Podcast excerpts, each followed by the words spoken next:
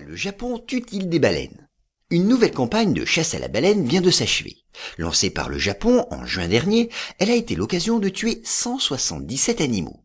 Un nombre qui vient s'ajouter aux quelques 10 000 cétacés que le pays aurait chassés depuis 1987. Alors que la communauté internationale ne cesse de lui demander de cesser cette activité, le Japon refuse d'obtempérer et poursuit la chasse. La question est donc pourquoi? Il faut d'abord comprendre que la consommation de baleines n'y date pas d'hier. Au Japon, pays historique de pêcheurs, le cétacé a été chassé pendant des siècles.